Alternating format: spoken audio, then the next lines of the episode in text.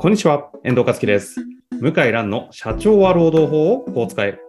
この放送は規定業務を圧倒的に効率化する株式会社キテラの提供でお送りします。向井先生、よろしくお願いします。はい、よろしくお願いします。さあ、ということで、今日も行きたいと思いますが、今日は金融事務職の方からご質問をいただきました。はい。早速ご紹介させてください。ただですね、今日の質問、マニアックです。行きましょう。はい。先日は東京商工会議所事件を取り上げていただきありがとうございました。はい。377回で取り上げていただいたものですということでいただきました。大変勉強になりました。はい。えー昨今では東京商工会議所事件のように人事制度改革を実行する企業もあると思います。はいそこで人事制度改革の効力は内定者に対してどのように扱われるのでしょうか例えば10月に内定をもらい翌年の4月に入社する際に内定時に存在した手当などが入社時に廃止されているようなことが起こり得ると思いますが特段問題ないのでしょうか？争いにならないだけで本当は違法性があるのでしょうか？このような判例などがあれば合わせて解説いただけると幸いです。あー。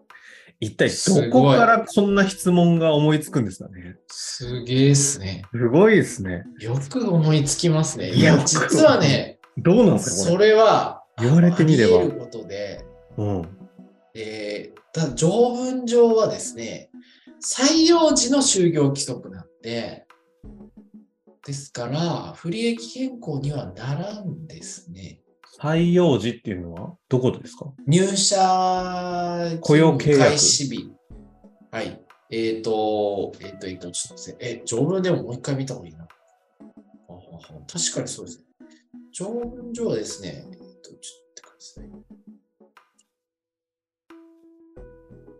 条文上は条ね。文上はですね、ちょっとね、あの、第7条なんですけど、労働契約法の、労労働者及び使用者が労働契約を締結する場合において、使用者が合理的な労働条件が定められている就業規則を労働者に周知させていた場合には、労働契約の内容はその就業規則で定める労働条件によるものとする。あらららら。あら、これはですね、ほううん。理屈上は不利益変更になり得ますね。というのは、内定も雇用契約、労働契約なんですよ。内定契約。例えば10月1日に、あの、遠藤さんも内定式とか行ったかもしれませんけど、行ったことありますよ。その、なんか書類にサインさせられるじゃないですか。された。うんうん。ああ、しやっぱりしました。はい。で、そうすると、こう、そこから約束になっちゃうんですね、お互いに。はいはい。で、お互い約束して、で、あのまあ、必ず入社、えー卒業して、入社、健康な体で入社してください。4月1日から働いてくださいってなんですけど、この時点で雇用契約は始まってるんですね。はいはいはい。はい、10月1日とかで。ええはい。えで、この条文を素直に読みますと、その労働契約を締結する場合において、就業規則が周知されていれば、それが契約になるとありますから、その時点の就業規則が労働契約の内容によるとも読めますね。で一方でもう一個解釈があって、でも働く義務はないんですよね。内定だから。うんうんうん。あの、明日から8時間労働してくださいじゃなくて、4月1日から朝9時に来て、えもう6時まで働いてくださいってやつなんで、スタート時期がずれてるんですよ。はい。ですからもう一個の考え方は、このスタートの段階の就業規則が適用になりますよと。この2つの考え方があって、で、ちょっとどっちの説があるのかわかんないけど、あだから、このご質問者の考え方はですね、その内定時にあった就業規則がちゃんとこう渡されたりしてたら、あのそれが契約内容になって、4月1日までに変更になったら不利益変更だって言うけど、もう一個の考え方は、いやいや、そうじゃないと。4月1日時点の就業規則が適用されるんだという考え方もあります。なるほど。らすごいマニアックで答えてないです。なるほど。でも、いや、マニアックならではのいや、あり。えますよ。例えばですよ、あの、転勤手当が、あの、遠隔地不妊手当が5万円、例えば出るとしますよね。はいはいはい。おお、5万円ももらえんだと。それだったら地方勤務もいいよなと思って、で、それで入社してみたら、いや、3月に改定になって、あの、2万円になりましたってなったら、え？いやいや、聞いてないですよと。2万円だったら地方行きたくないですよと。ってなりますよね。なるね、確かに。うんなりますね。なるなる。だ理屈上はどっちも成り立つけど、おそらくご質問者の考えの方が正しいんじゃないかなって気しますね。ただですね、どうですか、遠藤さん。あの、内定式の時、就業規則もらいました？内定式の時に就業規則はもらってないですよね、多分ね。で、あの、なんか、紙、紙もらった。ペラ、ペラ1枚サインで終わりですよ。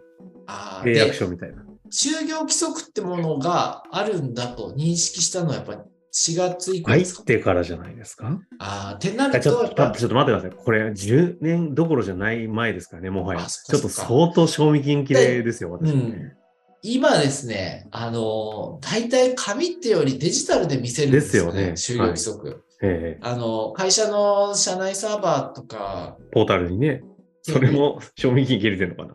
それ、でもおそらくそれも内定者に見せないですよね。うん、入れないですからね。入れない。だから、となると、僕の考えた4月1日以降有有効説に近づきますね。ああ。周知してないら。から。うん周知してたらと。不利益変更ではないから、そあの最初に聞いてたものと違ってても、それはしょうがないと。こうなっちゃうんですね。一体どのような戦場で戦ってらっしゃるんですかね、この方は。ここに思考がいくってすごいな。いやー、でもこれからありえますよ。うん、あの就業規則を内定時にも見せてくださいっていう学生とかうん、いやいやいや、全然ありますよ。いや向井先生はね、弁護士の先生だから、ちょっと僕らとは感覚違うでしょうけど、まあね。就業規則なんて学生時代考えたこともないいや、でも最近、問題を起こさない社員でも、就業規則ってどこにあるんですか？とかね、入社してから。若者、若手社員言ってくるんですよ。ああ、どこにあるんですか、ね、おそらくね、これ聞いてる社労士の先生だったら、ああ、確かにそれあったなとかって、あの、わかる方もいると思うんですけど、就業規則は置いてないんですか？どこにあるんですか？なんていうのは結構普通に聞いてきます。なるほどね、あるでしょうね、確かに。はい。はい。まあ、それを考えると、そういった、まあ当然内定者の方とか、入社前の時にちなみに就業規則って事前に見れるんですか？ありそうですね。なんか、で、人事総務の人がまごまごするみたいな。結構ど、うん動揺しますよね。しますねあおおみたいな。そうね。おおみたいな。え、でも内定出した以上、就業規則は求められたら開示義務あるんですか？内定出したら開示、それもね、あの、全く議論されてございません。はい。全く議論されておりまだってせん。就業規則って、会社によっては結構独自の制度とか作ってたりすると結構なこと書かれてるじゃないですか。結構なこと書かれてます。はい。あのなんか安易に内定者にはいなんてものでも、なかろうも、という気も。いや、あの、ですから多くの会社は、まあまあまあまあ、みたいな感じだと思いますよ。まあいい。まあそれは後で出すから。まあ入社してからと。ええまあいいじゃん、みたいな。そんな感じじゃないですか。あの、そんな流れの中で最後にもう一個ちょっと気になった、ね、質問なんですが、はい。はい。えっと、内定は雇用契約になる云々関連はありますが、は入社をしたタイミングで雇用契約書も開くじゃないですか。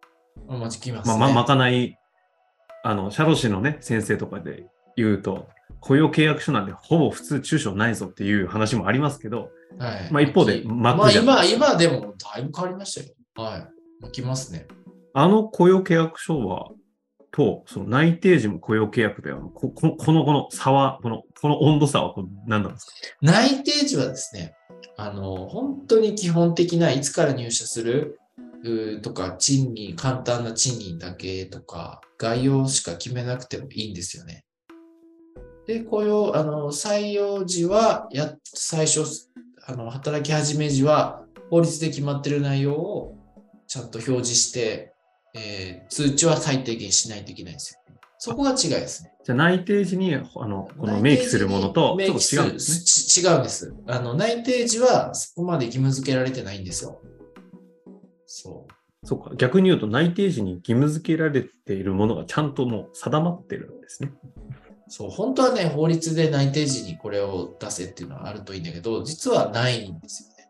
あくまで。うんましてつ新卒の場合は、ええ、新卒の場合はまだ半年以上先だから、まあ、あの、賃金、こま細かいっていうか、こういう賃金で金額出して、いつから働くぐらいなんですけど、本当は細かい内容いっぱいあるわけですよね。うーん。で、就業規則も見ないと分かんないですよね、手当とかね、ですよね。旅費とか。えうん、ななんだけど、まあいいじゃんかみたいな感じでアバウトでやってくれたんですね、今まではね。どうせすぐ給料も上がるし、みたいな30年前なんかは。ところが、もう、その、給料も上がんないし、いつまでいるかわかんない、新卒であっても。ってなると、いや、ちゃんとお金のことは話したいですっていう人が出てきますよね。えああ。そういう時代ですよね。ということですよね。はい。まあ、というわけで、ちょっと私のね、素人っぽい質問から、いやいやいや、質問者の方のね、深い深い質問と、いやいやはい。素晴らしい質問ですね。いやー、なかなかマニアックな質問いただきましたのでね、とんでもございません。普段見れない労働法の観点に光が当たって非常に勉強になりましたが、はい。また、こういった質問もね、たまには楽しいなと思いますので、ぜひぜひ、はい。ぜひぜひ。よろしくお願いします。ありがとうありがとうございましたはい、ありがとうございます。失礼します。ここからはお知らせのコーナーです。社労士向け規定業務効率化サービスのキテラプロは、作業時間を最大70%削減し、就業規則などの作成から編集、管理、共有の一連の作業が簡単に行うことができるサービスです。事業会社向けのプロダクトのキテラビズサービスもリリースされたようですので、ご興味ある方はぜひホームページをご確認ください。本日の番組はいかがでしたか？番組では向井蘭への質問を受け付けておりますウェブ検索で「向井ロームネット」と入力し検索結果に出てくるオフィシャルウェブサイトにアクセス。その中のポッドキャストのバナーから質問フォームにご入力ください。たくさんのご応募お待ちしております。